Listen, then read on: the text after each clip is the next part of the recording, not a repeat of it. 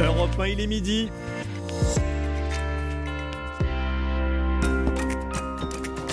Europe 1 midi. Romain Desarbres.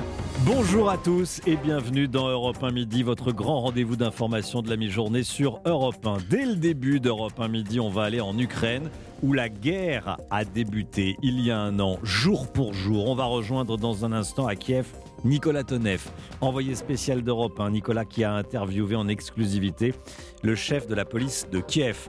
On ira également à Strasbourg où un hommage aux victimes de la guerre a été rendu euh, ce matin. Pierre Palmade saura lundi s'il va ou non en prison, s'il va ou non en détention provisoire. David Montagnier pour les explications dans un instant. Elisabeth Borne, la première ministre, fait un chèque de 100 milliards d'euros pour le rail à dépenser d'ici 2040. Le rail français reste endetté. Les prix des billets de train sont-ils trop élevés selon vous On en parle dans Europe 1 Midi. Vous appelez le 3921. On sera également avec un, spécialiste du rail, Gilles Dansard, journaliste et directeur de Mobilettre. La cérémonie des Césars ce soir en clair, en direct et en exclusivité sur Canal+. Marie Jiquel pour les coulisses et Didier Alouche, journaliste cinéma à Canal+, qui sera avec nous à 12h45. Ce sera également à vivre sur votre radio préférée, bien sûr, Europe 1. La météo, la tendance météo, Anissa Haddadi, c'est de la pluie pour le sud. Hein. Oui, en particulier sur les Cévennes, entre le Massif central et, et la Méditerranée. Là, on a de grosses pluies hein, depuis ce matin, avec des cumuls euh, importants. Sur la moitié nord, le temps est beaucoup plus calme et les températures cet après-midi sont encore au-dessus des moyennes de saison. Merci Anissa et à tout à l'heure pour la météo complète. Europe 1 midi. Nous défendons notre indépendance, notre pays. Gloire à l'Ukraine. C'est avec ces mots que le 24 février 2022, il y a donc un an, Volodymyr Zelensky, le président ukrainien, répondait à l'offensive russe lancée donc par la Russie contre son pays. Depuis, le président ukrainien est devenu chef de guerre. Il est devenu également expert en communication. Et pour marquer cette sombre date anniversaire, il a publié ce matin une vidéo sur les réseaux sociaux. Écoutez. L'Ukraine a surpris le monde. L'Ukraine a inspiré le monde. L'Ukraine a uni le monde. L'Ukraine ne s'arrêtera pas, pas tant que les meurtriers russes ne seront pas punis. Nous ferons tout, tout pour remporter la victoire cette année. Voilà, message adressé donc euh, au monde entier hein, par Volodymyr Zelensky sur les réseaux sociaux. Il a publié cette vidéo ce matin. Un an de guerre, la France se tient à vos côtés, écrit Emmanuel Macron sur Twitter. La Chine, de son côté, appelle au dialogue et plaide pour une solution pacifique entre Moscou et Kiev. Ce vendredi marque donc un triste anniversaire, un an de guerre en Ukraine. Depuis, 15 millions de personnes ont quitté leur maison. La moitié a même fui l'Ukraine. Euh, pour d'autres, en revanche, l'impossible. L'envoyé spécial d'Europe 1, Nicolas Tonnet, Toneff, a rencontré ses habitants coincés près de la ligne de front à Bakhmut. Beaucoup plus efficace pour faire sortir Svieta, le tir de mortier. Premier problème pour évacuer la grand-mère de 75 ans, elle veut faire emmener tous ses animaux. Là-bas, une maison brûle. Il faut que les volontaires sauvent mes chats. Il y en a neuf. Et les chiens du voisin aussi. Dans la maisonnette, transformée en capharnaüm, une autre mamie, 80 ans, handicapée et presque aveugle. La grand-mère pleure tous les jours. Dieu nous aide. Les vitres sont détruites, tout est détruit. Il n'y a pas de lumière, il fait froid. Il fait froid. Il faut la sortir de là. Mais la vieille dame est quasiment intransportable. Je n'ai plus de force pour tout cela. Tout m'est difficile. Le téléphone passe parfois, des volontaires promettent de venir chercher mamies et animaux sous les tirs, se sauver est aussi une épreuve. À Bakhmut, Nicolas Tonev, Europe 1. Voilà Nicolas Tonev qu'on retrouvera euh, aux alentours de, midi 20 en direct avec nous depuis, euh, depuis Kiev. En France, à l'occasion de ce premier anniversaire du, du début de l'offensive russe en Ukraine, plusieurs rassemblements de soutien au peuple ukrainien sont organisés dans les villes en France. Euh, une cérémonie religieuse se tiendra d'ailleurs à la cathédrale ukrainienne Saint-Volodymyr le Grand à Paris. Un hommage a également eu lieu ce matin sur le parvis du Conseil de l'Europe à Strasbourg. Mélina Fachin, la correspondante d'Europe 1 à Strasbourg, a pu y assister.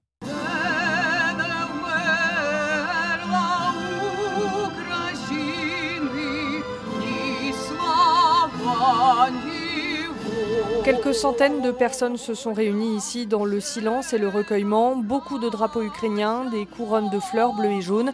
Yuri retient ses larmes en entendant l'hymne de son pays qu'il a fui il y a un an avec son épouse. Nous sommes très inquiets. Nous avons vraiment envie de rentrer à la maison et nous voulons la victoire. Natalia travaille ici, au Conseil de l'Europe. Beaucoup d'émotions se mélangent aujourd'hui pour cette Ukrainienne. Toujours aussi inquiète pour ma famille, restée à l'est de l'Ukraine. Bien sûr, fière d'être euh, ukrainienne, d'appartenir à ce peuple. Et on espère que ce sera au plus vite possible qu'on pourra écouter le hymne pour signifier la victoire. D'autres événements sont prévus toute la journée ici à Strasbourg, une manifestation cet après-midi et un concert ce soir dans la cathédrale. Slava Ukraine. Strasbourg, Mélina Fachin, Europe 1. Il est midi 7. Voilà, dans une dizaine de minutes, on retrouvera Nicolas Toneff, hein, l'envoyé spécial d'Europe 1. À Kiev, il sera en direct euh, avec nous. Vous entendrez également son, son interview exclusive du chef de la police de Kiev. Il nous décrit la situation sécuritaire dans la ville de, de Kiev. Soyez là, c'est dans une dizaine de minutes. Europe 1 midi. Midi 13h, Romain Desarbres. Pierre Palmade, actuellement assigné à résidence dans le service d'addictologie d'un hôpital sous bracelet électronique, risque peut-être de voir sa situation changer puisque le parquet de Melun, qui avait requis un placement en détention provisoire, a fait appel euh, de la décision donc de placer dans un service d'addictologie euh, Pierre Palmade. Et l'appel a été étudié ce matin, demande examinée par la Cour d'appel de Paris. David Montagnier du service police-justice de, de, d'Europe 1 avec nous. Bonjour David. Bonjour Romain. Vous avez suivi cette audience pour Europe 1. La décision a été mise en délibéré à lundi prochain, le tout en l'absence de Pierre Palmade. Hein oui, en effet, seule l'avocate de Pierre Palmade s'est présentée ce matin à 9h devant les juges de la Chambre d'instruction de la Cour d'appel de Paris. Et d'emblée, c'est l'avocate générale qui a demandé le huis clos, une demande à laquelle s'est immédiatement associée Céline Lassec, l'avocate de Pierre Palmade. Celui-ci ne s'est donc pas présenté, pas plus que les familles des victimes ni leur avocat. Personne n'a donc pu assister à cette audience. Ce que l'on sait en revanche, c'est que le parquet général a requis la détention provisoire de Pierre Palmade, comme d'ailleurs l'avait demandé le parquet de Melun. Alors après une heure d'audience environ, l'avocate de Pierre Palmade est sortie sans un mot, fuyant les journalistes. La décision ne sera pas rendue aujourd'hui. Elle a été mise en délibéré à lundi prochain à 11h30. Les juges ont voulu prendre le temps de la réflexion. Pierre Palmade saura alors s'il part en détention ou s'il pourra poursuivre son traitement à l'hôpital sous bracelet électronique. David Montagnier, merci David. Des RER dans toutes les grandes villes de France, c'est l'idée du gouvernement qui concrétise son projet aujourd'hui. La Première ministre Elisabeth Borne a dévoilé un plan d'investissement dans le ferroviaire doté de 100 milliards d'euros d'ici à 2040. 100 hein. milliards d'euros, c'est une somme énorme, colossale, mais d'ici à 2040. Baptiste Morin avec nous. Bonjour Baptiste. Bonjour chef du service économie d'Europe 1. Vous nous avez rejoint dans le studio. Bon, la chef du gouvernement répond à la demande formulée cet été par le patron de la SNCF. C'est la somme qu'il réclamait au nom de la transition climatique, hein, les 100 milliards. Oui, sur 15 ans. La Première ministre se base, elle, sur euh, un rapport du Conseil d'orientation des infrastructures qui a été remis ce matin. Elisabeth Borne va donner la priorité à la modernisation du réseau ferré et au transport du quotidien, comme l'a expliqué Christophe Béchu, le ministre de la Transition écologique. C'était sur Europe 1 ce matin. Écoutez. On a 30 000 km de voies. Et ça fait en gros 40 ans qu'on sous-investit en France. On a un réseau qui a 30 ans d'âge, quand en Allemagne, on est euh, entre 15 et 17 ans d'âge. On a des rapports qui expliquent qu'il faut qu'on augmente les moyens consacrés à la régénération de l'ordre d'un milliard d'euros. Il y a eu cette orientation pour les transports du quotidien, pour le financement de ce qui va permettre d'améliorer au quotidien les déplacements. Autre jalon important de, de, ce plan, les RER e métropolitains. Ils seront déployés dans 10 métropoles, Aix-Marseille, Bordeaux, Grenoble, Lille, Lyon, Nantes, Nice, Rennes, Strasbourg et Toulouse. L'enveloppe de 100 milliards ne sera pas financée que par l'État. Les collectivités, les opérateurs devront participer. L'entourage d'Elisabeth Borne avance aussi la participation d'acteurs des transports émetteurs de gaz à effet de serre. Et ce matin, Christophe Béchu évoquait ici même sur Europe 1 deux pistes taxer les billets d'avion ou alors aussi faire participer les sociétés autoroutières. Baptiste Morin, merci beaucoup Baptiste. Emmanuel Macron a dit il y a quelques instants aux élus corses qu'il n'avait, je cite, pas de tabou ni de solution prédéterminée sur l'avenir institutionnel de la Corse. Le président de la République qui a ajouté qu'il était prêt à inscrire d'éventuelles évolutions dans son projet de réforme de la Constitution. Il pourrait faire ses, euh, propositions après l'été. Voilà ce que rapporte à l'instant l'Élysée. C'était important de, vous donner cette information. Depuis le début de l'hiver, plusieurs dizaines de cadavres de dauphins ont été découverts en mer ou sur les plages de la côte atlantique.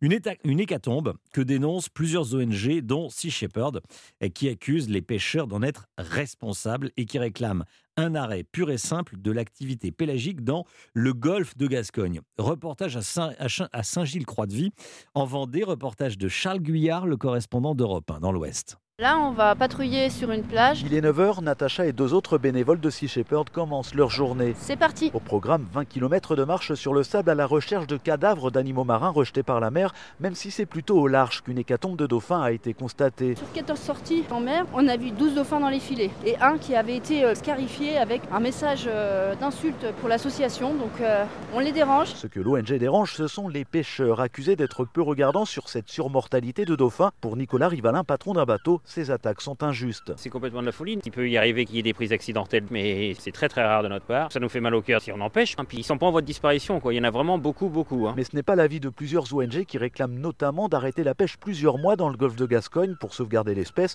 une mesure qui mettrait toute la filière en péril. Ah ben, euh, on a juste à fermer l'entreprise. Puis c'est tous les bateaux, c'est toutes les flottilles, tous les ports qui vont être en perdition là. hein. Du marin au marailleur au poissonnier, euh, ça foutra tout le monde dans la merde. Et le Conseil d'État doit se pencher aujourd'hui sur la question. Saint-Gilles-Croix-de-Vie, Charles Guyard, Europe 1.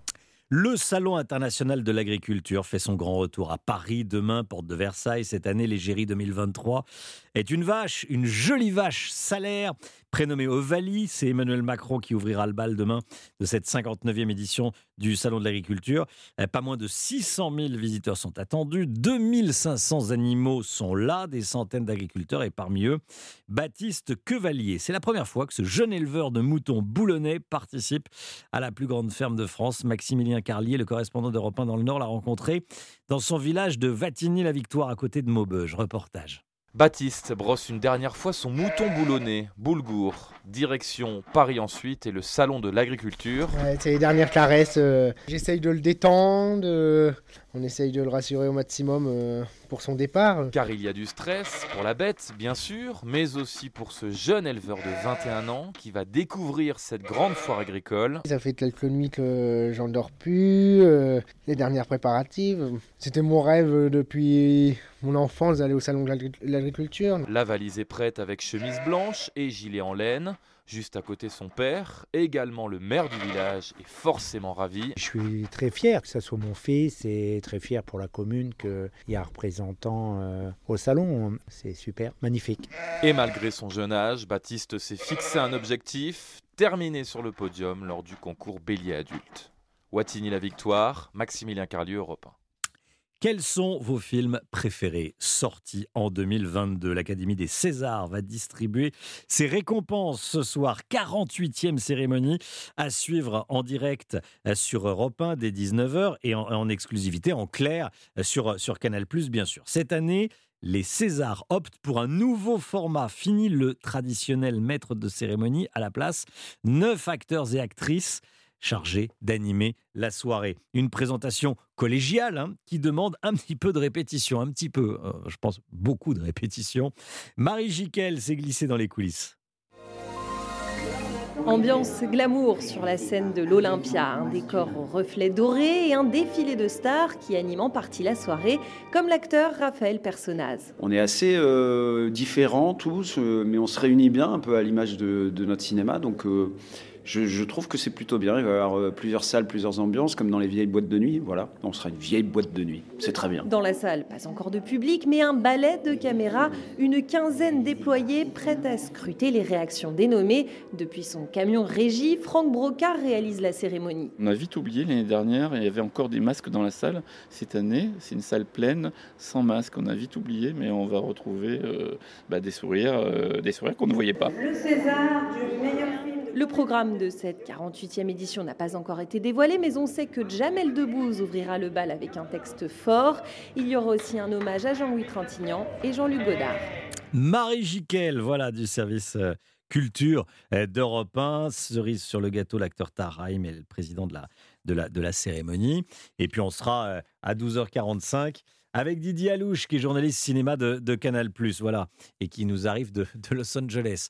Il y a une petite rumeur qui court euh, Paris. On dit que un grand acteur américain pourrait être présent. Tiens, je, je, poserai la question à Didier Alouche à 12h45. Midi 16, la bourse avec Didier Hameau de Boursier.com. Bonjour Didier. Bonjour Romain. Qu'est-ce que ça donne à Paris, la bourse? C'est calme, c'est hmm. stable, ça ne change pas. 7320 points, on est parfaitement stable sur le CAC 40.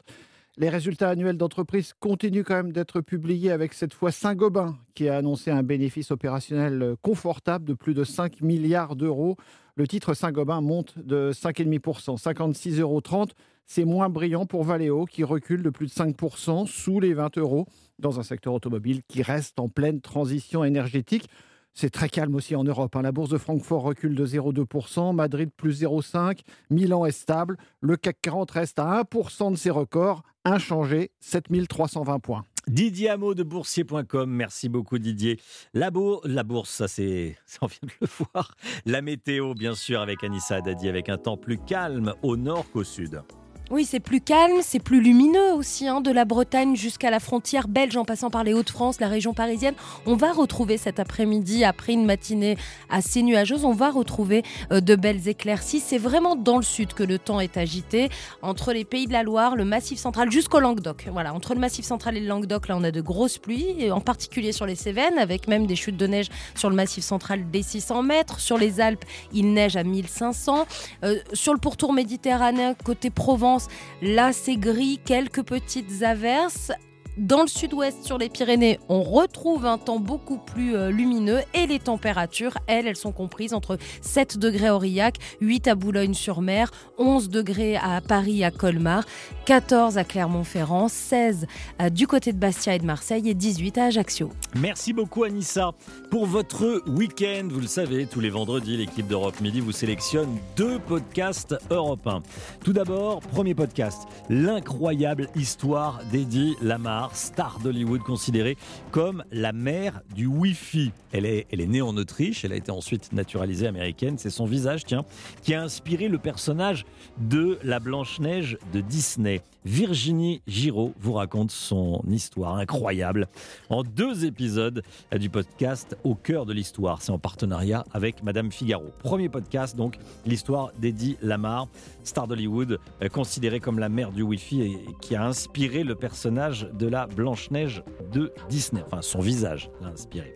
Premier podcast. Deuxième podcast, celui de Christophe Ondelat, qui va raconter l'histoire de Thibaut Garagnon. En 2015, à Paris, Thibaut Garagnon met le feu à une poussette dans son immeuble de la rue Mira, dans le 18e arrondissement. Tout le bâtiment est emporté, le bilan est extrêmement lourd.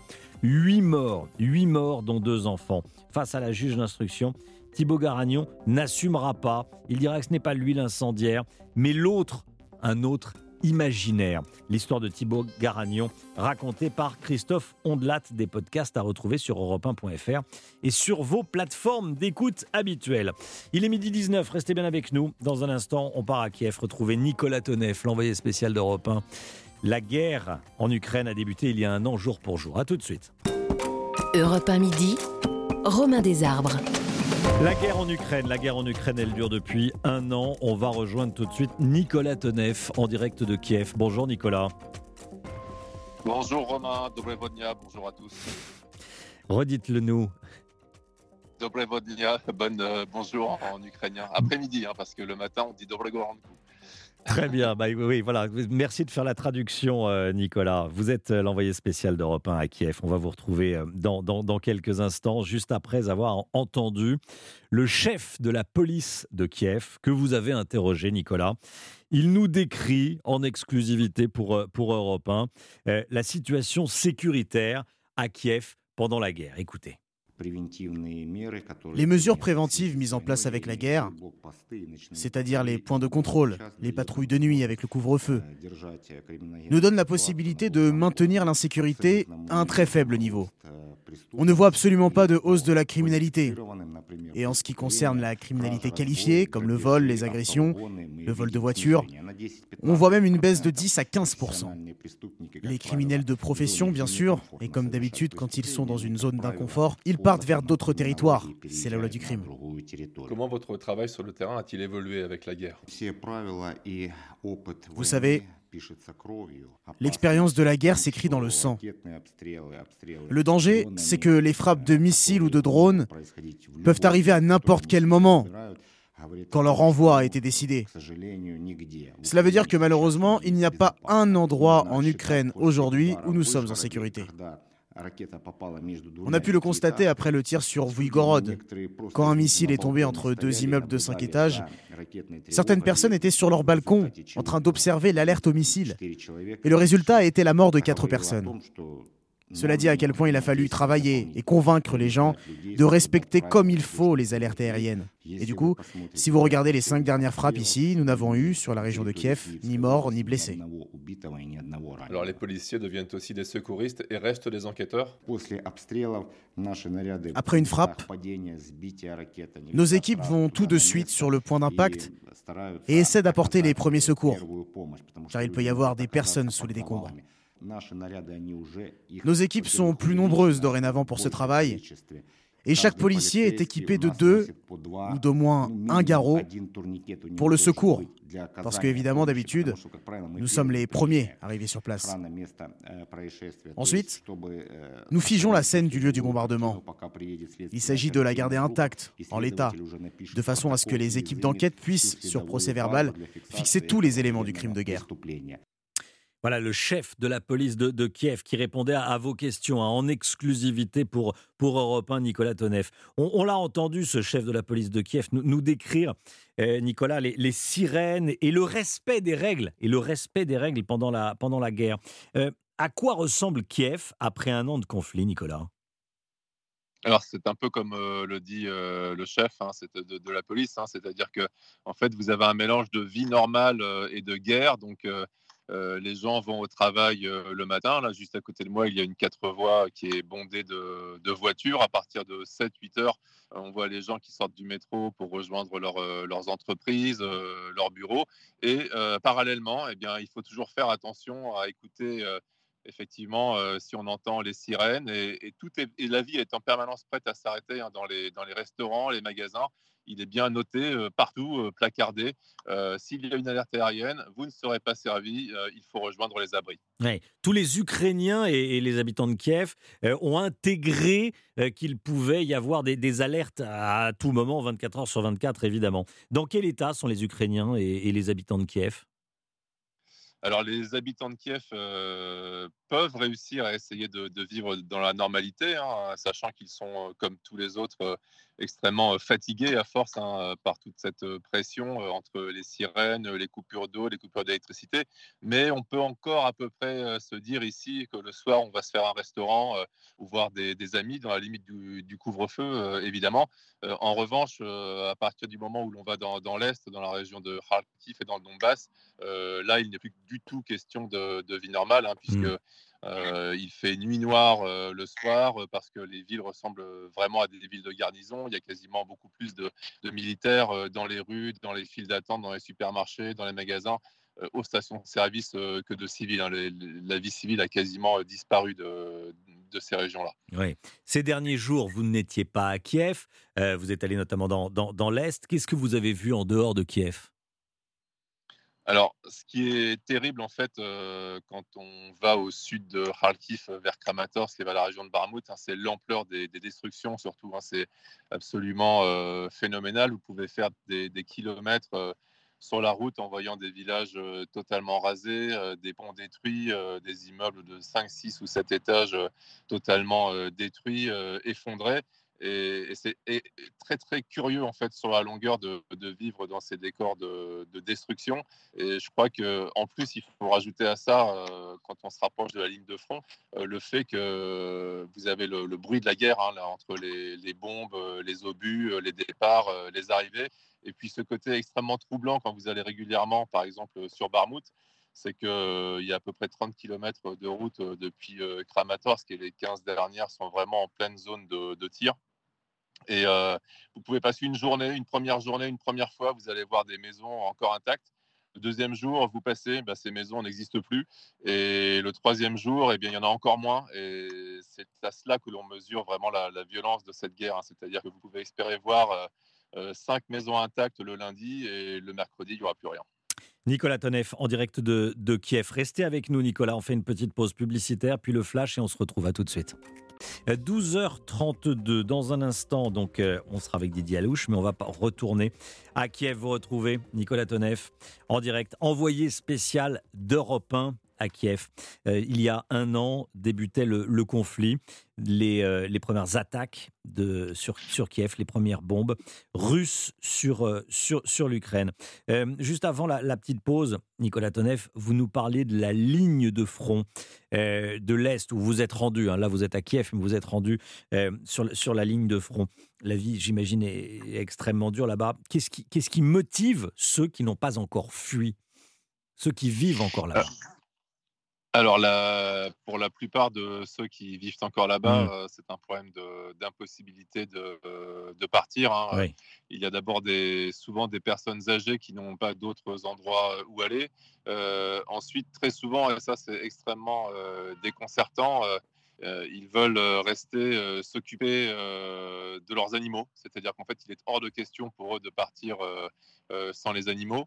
et puis, il y a un problème de, moyens aussi, même si l'évacuation est, gratuite hein, quand elle est organisée par les autorités locales. ensuite, il faut réussir à se débrouiller ailleurs. Mmh. Et, donc, du coup, il y a des, gens bah, qui font le choix de, rester dans les, dans les sous-sols s'ils ont la chance d'avoir un sous-sol. Et sinon, euh, eh bien, ils restent dans leur maison. Et là, c'est évidemment euh, d'un danger extrême, hein, puisque c'est littéralement la, loterie de la vie. Oui, c'est la loterie de la vie, comme vous dites. Euh, en préparant cette, cet échange, hein, Nicolas, on s'est parlé avant l'émission, la loterie de la ville, les, les, bombes, les obus, vous les avez entendus, vous les avez vus exploser autour de vous. Hein euh, oui. Oui, oui. Et oui. Euh, oui, je ne sais pas très bien comment euh, quoi vous dire en fait. Décrivez-nous ce que vous avez vu.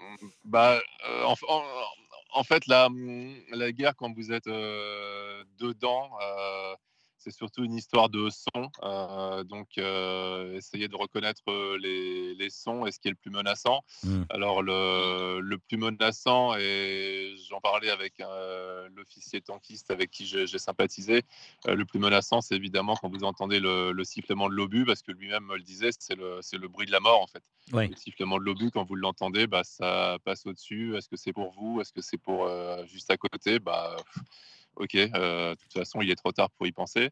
Et, euh, et après, il y a le son des départs. Donc euh, là, ça fait beaucoup de bruit, c'est très effrayant, mais c'est pas dangereux. C'est un départ, c'est pas pour mmh. vous. Et puis après, il y a les, les arrivées, c'est une autre sonorité. Et ben, là, il faut espérer ne pas être trop près. Mais tout cela relève de, du hasard. Les Ukrainiens, ils s'attendent à, à un conflit long, ils vous le disent bah, en fait, c'est un problème d'un peu de, de, voie euh, sans issue. Euh, euh, ils n'ont pas envie d'un conflit long, mais ils savent que ça va l'être pour une raison simple, c'est que eux veulent libérer entièrement leur territoire et pas seulement Volodymyr Zelensky. Hein, quand on parle à, aux simples personnes. Euh, ils veulent récupérer le Donbass et la Crimée. Et côté russe, euh, le préalable, c'est reconnaissez ce qu'on a pris et ensuite on discute. Donc euh, à partir du moment où les deux parties ne négocient pas sur les mêmes bases, il n'y a rien à faire. Vous sentez leur, leur détermination, leur, leur envie de battre les Russes? Bah, c'est plus, plus qu'une envie de battre les Russes, c'est une envie de, de, se sauver parce qu'ils ont conscience que en fait, euh, le pays, si euh, le, grignotage se poursuit, est en stricte voie de disparition. Euh, maintenant, le, le souci, c'est de réussir à, à, garder cette motivation qu'ils ont envie de garder malgré la fatigue et, et, le fait que les Russes, autant les Russes peuvent sacrifier dans leur système euh, beaucoup de monde, autant les Ukrainiens euh, ne veulent pas s'autoriser à, sacrifier euh, beaucoup de monde sur le champ de bataille. D'abord parce que moralement ils n'en ont pas envie, hmm. et, deuxièmement parce que les, réserves en fait humaines ne sont pas aussi importantes qu'en Russie. donc ça donc c'est compliqué. Merci beaucoup Nicolas Tonev. Nicolas Tonev, envoyé spécial d'Europe 1 à Kiev, donc en direct de Kiev, qui est allé sur le, la ligne de front. Merci beaucoup Nicolas pour ce, ce témoignage. Voilà, un an après le, le début de la, de la guerre en, en Ukraine. On change totalement de, de sujet. Europe 1 midi. Midi 13h, Romain Desarbres. La 48e cérémonie des Césars, c'est ce vendredi en clair, en direct et en exclusivité sur Canal+. À cette occasion, dans Europe 1 Midi et toute la journée, dans toutes vos émissions, le cinéma vous donne rendez-vous sur Europe 1, des infos, des exclusivités et des interviews. Et on est en direct avec Didier Alouche. Bonjour Didier. Bonjour, bonjour. Journaliste cinéma de, Canal+. Euh, merci beaucoup d'être en direct avec nous. La cérémonie. Oh bah merci de m'accueillir. la cérémonie a lieu ce soir, évidemment à, l'Olympia. Bon, euh, ça ressemble à, à quoi à quelques heures du début de la cérémonie? Ah bah là, pour tout vous dire, je suis dans la loge. On vient de terminer euh, les euh, quelques dernières répétitions. Il y a encore des petits préparatifs. Euh, moi, je serai sur le tapis avec Laurie Choleva ce soir. On sera tous les deux à accueillir les talents, les nommés, les invités de la cérémonie. J'ai vu un petit peu du, de la cérémonie en, répétition. Ah J'ai rien le droit de vous dire, mais ça va être bien. là, vous vous engagez pas trop. Hein. Vous vous mouillez pas trop. Bon. Non, non, mais sérieux, c'est l'idée de, de, faire une présentation collégiale comme ça, c'est. Et ça marche. Vraiment, ça marche. Alors, je vous dis pas ça parce que, mais ça marche. Ça marche. Bon, ça fonctionne. Bon, on, on, on, verra ça. On verra ça. J'imagine que ça marche. 9 mètres de cérémonie. Un 9 mètres de cérémonie. Il n'y en a pas un cette fois. Hein. Non, c'est ça. C'est l'idée de, de, faire vraiment ça en, en, collégial. Vraiment de, de de bouger les choses, de faire euh, un petit peu comme ils avaient fait aux Oscars il y a quelques années où hmm. c'était les talents eux-mêmes qui présentaient le, la cérémonie. On, on, fait ça ici au César cette année. Euh, L'idée, c'est vraiment que ça bouge, qu'on essaye autre chose et, et, euh, et, de remettre un petit peu les clés à, à, ceux qui font le cinéma, à ceux qui se plaisent au public, à ceux que le public euh, va voir euh, au cinéma toute l'année, que ce soit des, des comiques, des réalisateurs, des grandes actrices, des grands acteurs. C'est ils seront là, ils seront tous là et, et ils ont tous envie de bien s'amuser, je, vous promets. 9, 9 mètres de cérémonie, bon, on va les citer, hein. Emmanuel DeVos, Léa Drucker, Hey Aïdara, eh, Leila Bekti, Jérôme Commandeur, Ahmed Silla, Jamel Debbouze, Alex Lutz et Raphaël Personnaz. Effectivement, ça fera du. Alors, ils sont chacun à leur tour, hein, j'imagine. Alors, ça sera un ah. petit peu plus euh, compliqué que ça. Euh, vous verrez. Bon, on verra, Je ne vais rien vous dévoiler quand même. Bah oui, non, évidemment, évidemment. on va y euh, avoir des petits happenings et tout ça. Vous inquiétez pas. Vous, on va vous voir sur le tapis rouge, hein. C'est ça, oui. C'est du... particulier le tapis rouge. Hein. C'est-à-dire que vous êtes à l'entrée, il y a les, les, les stars, enfin les, acteurs, les actrices qui, qui, arrivent et vous tendez le micro. Ben moi, c'est un moment préféré de ce genre de cérémonie. Je le fais tous les ans aux Oscars. je le fais ici. C'est c'est génial parce que le, le, talent ne sait pas, ne sait pas s'il va gagner, s'il va perdre, s'il est, il est juste heureux d'être là, ils sont contents d'être là. Bon, ça fait partie du boulot, mais c'est une, une, un événement à part dans l'année de leur, euh, de leur promotion et tout ça. C'est d'abord on retrouve des copains qu'on voit pas depuis longtemps parce que mine de rien ils tournent pas tout le temps ensemble. Et puis s'ils vont s'apprêter à passer une soirée ensemble. Euh, et puis il y a ce petit suspense, je vais gagner, je vais pas gagner, qui est important et qui ne l'est pas aussi. Et, et en plus ils sont vraiment ouverts. C'est des moments où ils, où ils donnent en interview des choses qu'on n'a pas mm. à, d'autres moments parce qu'ils sont nerveux un petit peu, parce qu'ils ont ils sont contents d'être là, parce qu'ils sont heureux, parce qu'on on, bah, c'est chouette, c'est chouette. Le, le, le, décor cette année va être un, un petit peu exceptionnel allez voir, il y a une traversée de, de, de, boulevard, c'est super beau, ah c'est très très classe, ça va être très glamour, encore presque plus glamour, glamour que d'habitude. Et, euh, et, ça, je crois que euh, même si le cinéma c'est autre chose, je crois qu'il n'y a pas un acteur au monde, il n'y a pas une actrice au monde qui n'a pas envie de, de glamour et, et, de ce genre de choses. Donc il y a, y a vraiment un sourire particulier sur leur visage et moi j'ai cette chance-là, avec Laurie on a cette chance-là de les accueillir à ce moment-là et, et euh, du coup on a un rapport très particulier. Et c'est vraiment chouette. Moi, c'est un moment que j'adore. Et en plus, on peut parler de cinéma. Ils, y vont, on y va en profondeur. Et, et moi, j'adore ça. Ce soir, on va avoir des gens comme, on va parler à quelqu'un comme Juliette Binoche que j'adore. On va parler à, des, à des gens super sympas comme Pio Marmaille, François Civil, des, des acteurs, des réalisateurs, bien sûr. Il y aura bien sûr David Fincher, qui est euh, César d'honneur euh, euh, cette année. David Fincher, quoi, quand même, quoi. Le mec qui a fait Seven, qui a fait Zodiac, qui a fait Social Network.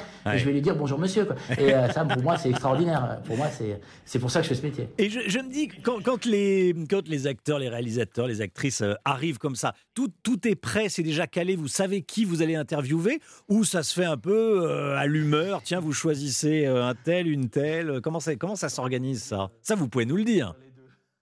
Les deux. Ah, bah oui, oui. bien sûr, tout est prêt, tout est organisé, mais c'est un une pagaille sans nom, donc on, on les attrape, on leur parle et on se retrouve avec des gens qu'on n'avait pas du tout prévus et c'est très bien comme ça et c'est vivant et c'est la vie. Alors oui, on a bien bossé, j'ai revu les films deux fois, j'ai préparé toutes mes fiches et compagnie Mm. et, euh, et Laurie aussi, pareil. Mais on sait pas du tout si on va voir les gens qu'on a prévus et, et Ouais. c'est pas grave et c'est parfait et c'est c'est la vie, c'est ça qui est bien, c'est un vrai moment de vie, c'est un moment qu'on a envie de faire partager avec, Bah, avec les spectateurs. C'est un moment vraiment génial. Aux Oscars, c'est génial, ici c'est super chouette. C'est euh, moi c'est ce que j'aime. Bah bien sûr. Didier Alouche, vous venez de, vous venez de Los Angeles. Euh, Il y aura des Ouais. stars américaines ou pas hein? Bah, il y a David Fincher déjà ce Ouais, soir, ouais, c'est sûr. d'accord. Euh, le réalisateur donc de Seven, c'est plutôt français ce soir. Il y aura beaucoup de français. Ouais. Euh, c'est un peu normal, c'est César en même temps. Et, et, euh, et, euh, oui, non, mais moi, ce que je trouve formidable, vous l'avez signalé, je viens de Los Angeles et donc je vis à Hollywood toute l'année. Et je vis dans un pays où euh, les films du milieu, les films d'auteur sont en train de mourir au cinéma. Ça ne veut pas dire qu'ils n'existent plus, mais ça veut dire que les gens ne vont plus les voir. Depuis Oui. le Covid, on ne refait plus, euh, on ne rattrape plus les gens, on ne les met pas dans les salles. Même le dernier Spielberg n'a pas marché du tout, du tout, du tout. The Babylone n'a pas marché du tout. The Fableman, qui est un film extraordinaire, Ouais, qui ouais. à tomber par terre. Courez le voir si vous ne l'avez pas encore vu. C'est et le film n'a pas marché du tout. Tandis qu'en France, ces films-là, ils sont célébrés comme les autres. Hmm. Je regarde la liste des nommés cette année, c'est que des films du milieu et il y a de tous les genres. C'est-à-dire qu'il y a- a de la comédie euh, euh, d'action avec l'innocent, il y a un film sur la danse avec encore, il y a La Nuit du 12 qui est un film merveilleux, il y a, il y a la Pacifiction qui est un vrai film d'auteur, Les Amandiers, les souvenirs de de de, de, de euh, au théâtre. C'est il y a tous les genres et ces films-là existent, ces films-là attirent le public, les gens ont envie de ces films-là. Et moi, en tant qu'Américain et en tant qu'observateur du cinéma Hollywood, je jalouse ça et je peux vous dire Hmm. que la communauté là-bas est très jaloux de, de cet état de fait et qu'on a envie que les, les films d'auteurs reviennent et vous, vous montrez, le public français, les, les auteurs français montrent la voie et je peux vous dire qu'à Hollywood, on a envie de vous suivre. Didier, dans, dans Europe 1 Midi, on parle pas des rumeurs, on parle que d'informations. Mais je vais faire une petite exception. Euh, Il y a une petite rumeur qui court Paris, je voulais vous entendre dessus, qui dit qu'il pourrait y avoir Brad Pitt ce soir. Je ne vois pas du tout de quoi vous parlez, mais alors pas du tout. Pas du tout, hein, vous, vous- vous ne l'avez pas entendu cette rumeur. Disons qu'on n'est jamais à l'abri d'une bonne surprise. On n'est jamais à l'abri d'une bonne surprise. Hein, bon, c'est votre. Ça vous va, là oui, non, mais on- a- oui, que les gens ont compris. encore quelques heures pour aller voir Babylone pour savoir. Mais bon, je dis ça comme ça. Voilà, comme ça, pour savoir. Bon, il peut, voilà, il y a une petite rumeur qui court Paris qui dit qu'il pourrait y avoir Brad Pitt ce soir pour cette 48e cérémonie des, des, euh, des Césars. Il y aura la ministre de la Culture qui sera là, bon, évidemment. Euh, Évidemment. évidemment. Vous, tiens, vous- on parlait des, films américains, des Qu'est-ce qu'on dit depuis les États-Unis du cinéma français? Ah bah c'est euh, c'est toujours On de l'admiration, énormément- hein. énormément d'admiration. Non non non Si, non, on en parle si, beaucoup. Et puis euh, et puis euh, il y a quelque chose qui est en train de se passer, c'est que les plateformes montrent des films français, donc euh, les jeunes en voient de plus en plus. Aujourd'hui, on n'a pas peur de regarder un film en français, on n'a pas peur de regarder un film en- en n'importe quelle langue sur les plateformes. Donc il y a une espèce de petite culture cinéphile autour du cinéma français qui est en train de se faire pour une nouvelle génération. Il est en train de se passer quelque chose et, et euh, c'est formidable. C'est vraiment formidable. C'est vraiment euh, euh, un moment clé. Euh, le cinéma français commence à en, en profiter. Unifrance fait son boulot. Euh, c'est l'association qui aide à, à l'exportation des films français à l'étranger. Oui. Et euh, il se passe quelque chose, il se passe un truc. Et euh, il y a une envie d'auteur, il y a une envie de, de, de, de ce cinéma-là un peu différent, toujours un petit peu euh, décalé par rapport à ce que font les Américains. Et puis Mm. les auteurs euh, adorent le cinéma français. Euh, les, les grands réalisateurs euh, parlent beaucoup de ça. Spielberg est un fou de cinéma français. Tim Burton, qu'on a vu euh, récemment euh, au Festival Lumière à Lyon, adore le cinéma français. Tous ces Ouais. gens-là adorent ça. Ils ont, ils ont les références. Et maintenant, la nouvelle génération euh, est en train de les acquérir. Et ça, c'est c'est vraiment bien. Donc, il y a vraiment toujours une admiration. Il y a toujours un, un, un- public pour ça. Moi, ce que j'aimerais, c'est que nos films grand public, les, les films, euh, les, nos comédies ou nos films d'aventure, là, il y a les Trois Mousquetaires qui arrivent. J'adorerais que ça puisse sortir euh, euh, en gros en, Fran- en, Amérique dans des salles. Et ça, je sais que et les distributeurs et les producteurs de ces films-là y travaillent. C'est la prochaine étape. Oui, oui. Les nominations, bon, euh, un petit pronostic ou pas Où ça vous met C'est c'est pas. Non, vous pouvez pas, les petits pronostics. Meilleure actrice Fanny Ardant, Laure Calamy, euh, Adèle Exarchopoulos, Juliette Binoche ou Virginie, Virginie Efira Efira aussi. Ah bah moi je, je... Ouais, j'en aime beaucoup là-dedans, c'est ça. Ah je oui, pas ça mettre, vous met- euh, imaginez, imaginez, elles écoutent, elles écoutent Ah ouais, non, ça vous met trop et qu'elles me viennent ouais. ce soir, elles Je viennent me voir ce soir, et tu m'as pas cité de- ce matin. Qu'est-ce que je fais moi? Vous allez me mettre dans l'embarras. Mais je les aime toutes. Voilà, Bah je oui. vous aime toutes, mesdames. Voilà, me- meilleur acteur, Jean Dujardin, Vincent Macaigne, Denis Ménochet, Louis Garrel, Benoît Magimel. Euh, allez, et puis meilleur film. Euh, meilleurs films sont cités, donc sont nommés Les Amandiers, L'Innocent, Pacification, encore en deux mots hein, de Clapiche, Oui, et La Nuit du 12. Voilà. Réalisé Je peux vous dire un seul truc, c'est Oui. que le vainqueur sera parmi ces cinq-là. Ah bah ça... Ah, vous êtes vous engagez, hein, vous allez loin là, hein, vous allez loin, vous allez loin. Merci beaucoup Didier Alouche, merci d'avoir été en direct avec nous. Voilà là, Didier Alouche qu'on retrouve hein, dans, dans, dans Clap, l'émission ciné d'Europe 1 avec Laurie Choleva.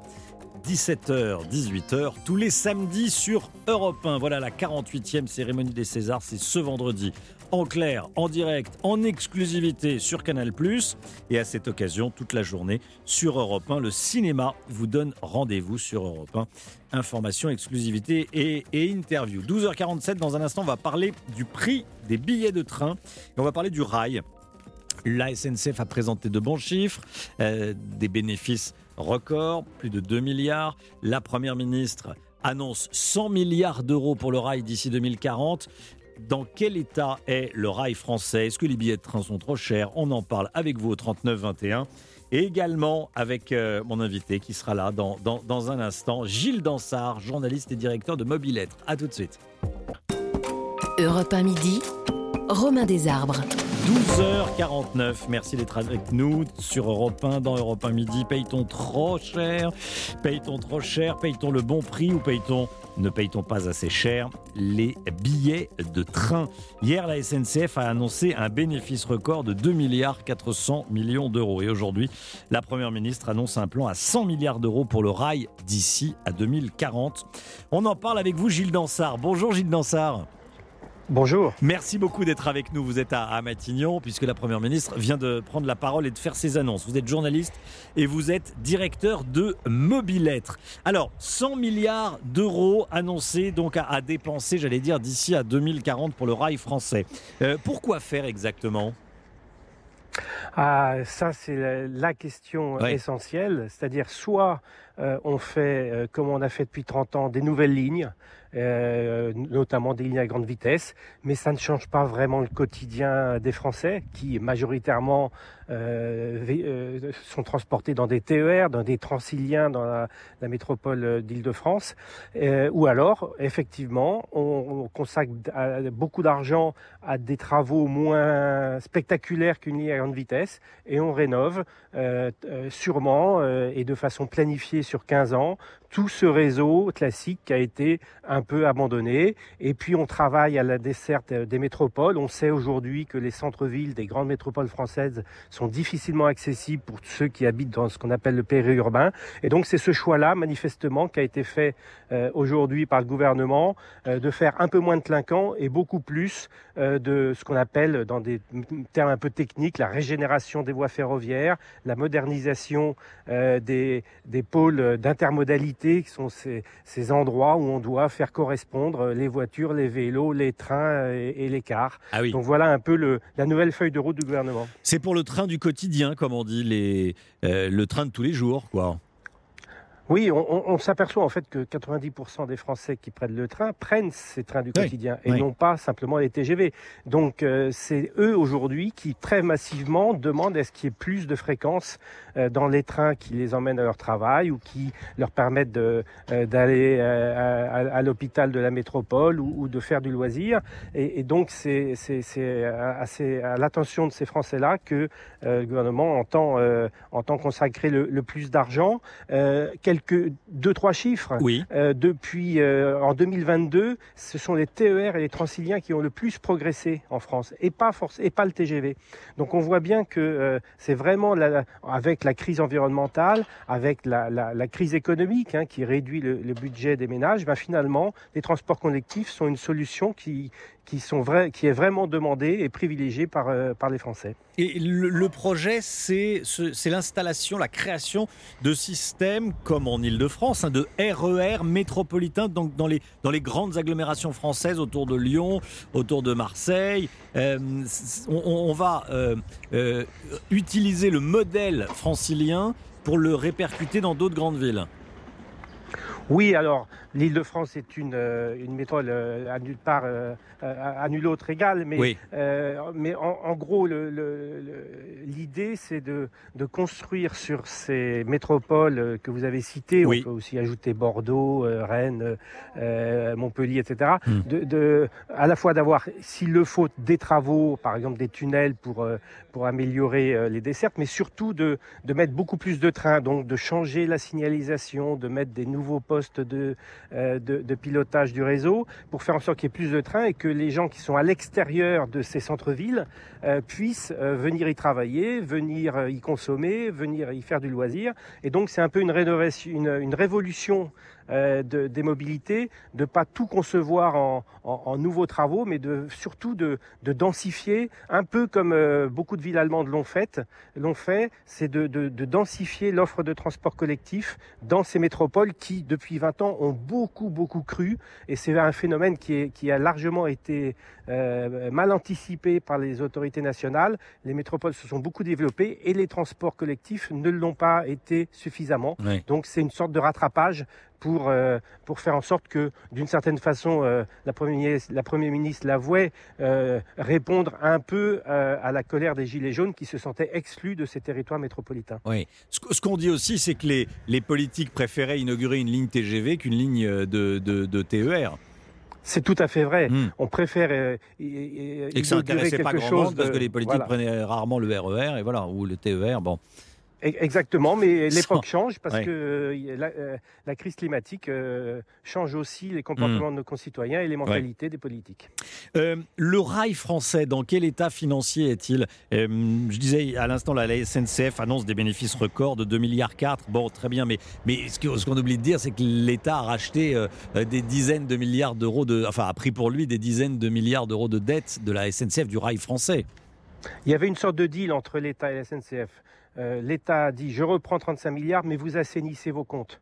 Euh, vous arrêtez de creuser déficit euh, après déficit. Et d'une certaine façon, c'est en train de fonctionner sur la partie exploitation de la SNCF. Vous savez, la, SNCF, c'est une grande entreprise. Il y a à la fois le réseau, hein, oui. 36 000 km de voies, et puis il y a tout l'aspect exploitation, les TGV, les TER, les filiales de transport urbain, les filiales de logistique, etc. Et donc, sur tous ces aspects exploitation, bah, ça marche plutôt bien.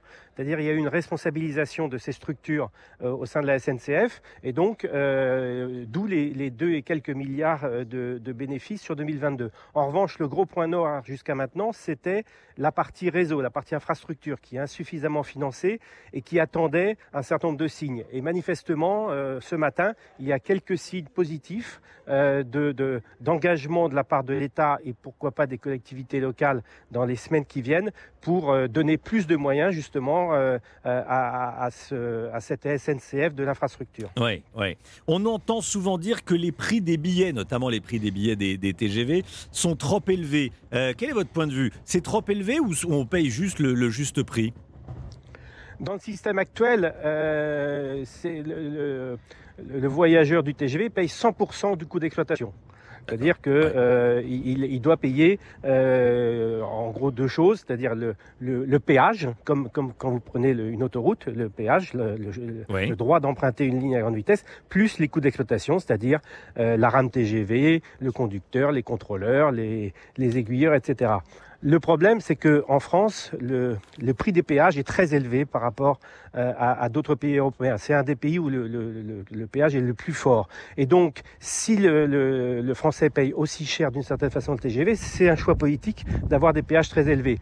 On voit que, par exemple, en Italie, on a beaucoup baissé les péages euh, euh, des trains à grande vitesse. Et du coup, il y a eu beaucoup plus de monde qui est venu sur ces trains, plus 70% de voyageurs par exemple entre Rome et Milan, parce qu'on a réussi à baisser le prix du billet par la baisse du prix des péages. Donc c'est aussi un défi qui est posé aux autorités gouvernementales, c'est de, jouer la carte de l'augmentation de l'offre. Dès qu'il y aura assez de rames TGV pour jouer cette carte de, du volume, eh bien, il, sera peut-être question de baisser le, prix des péages pour que le prix des, des billets de TGV baisse aussi. Merci beaucoup Gilles Dansard, c'est passionnant. Merci d'avoir été avec nous, d'avoir décrypté en direct dans Europe 1 Midi ces, ces annonces, les rendez-vous Europe 1. Tiens, la table des bons vivants, tous les samedis de 11h à 12h30 avec Laurent Mariotte, la table des bons vivants. Euh, ça, met en appétit, je peux vous dire, Laurent Mariotte qui vous accueille à sa table des bons vivants sur, Europe 1 tous les midis. Euh, tous les samedis entre 11h et, midi et demi. Voilà, demain, euh, Laurent Mariotte qui sera entouré de Charlotte Langrand et de Yves Candeborde. 12h58, dans un instant, la France bouge avec Elisabeth Assayac. Bonjour Elisabeth, de quoi parle-t-on aujourd'hui? Bonjour Romain. Eh bien, aujourd'hui, on va parler de l'industrie laitière et surtout de ces produits transformés. Hein. Vous connaissez sûrement la vache qui rit, le Babybel ou encore la Péricube. Tout ça, c'est l'entreprise Belle France. Ils sont sur point d'achever les négociations commerciales. La directrice générale de Belle France est l'invitée de la France Bouge. La France Bouge dans un instant. Bel après-midi à vous sur Europe 1.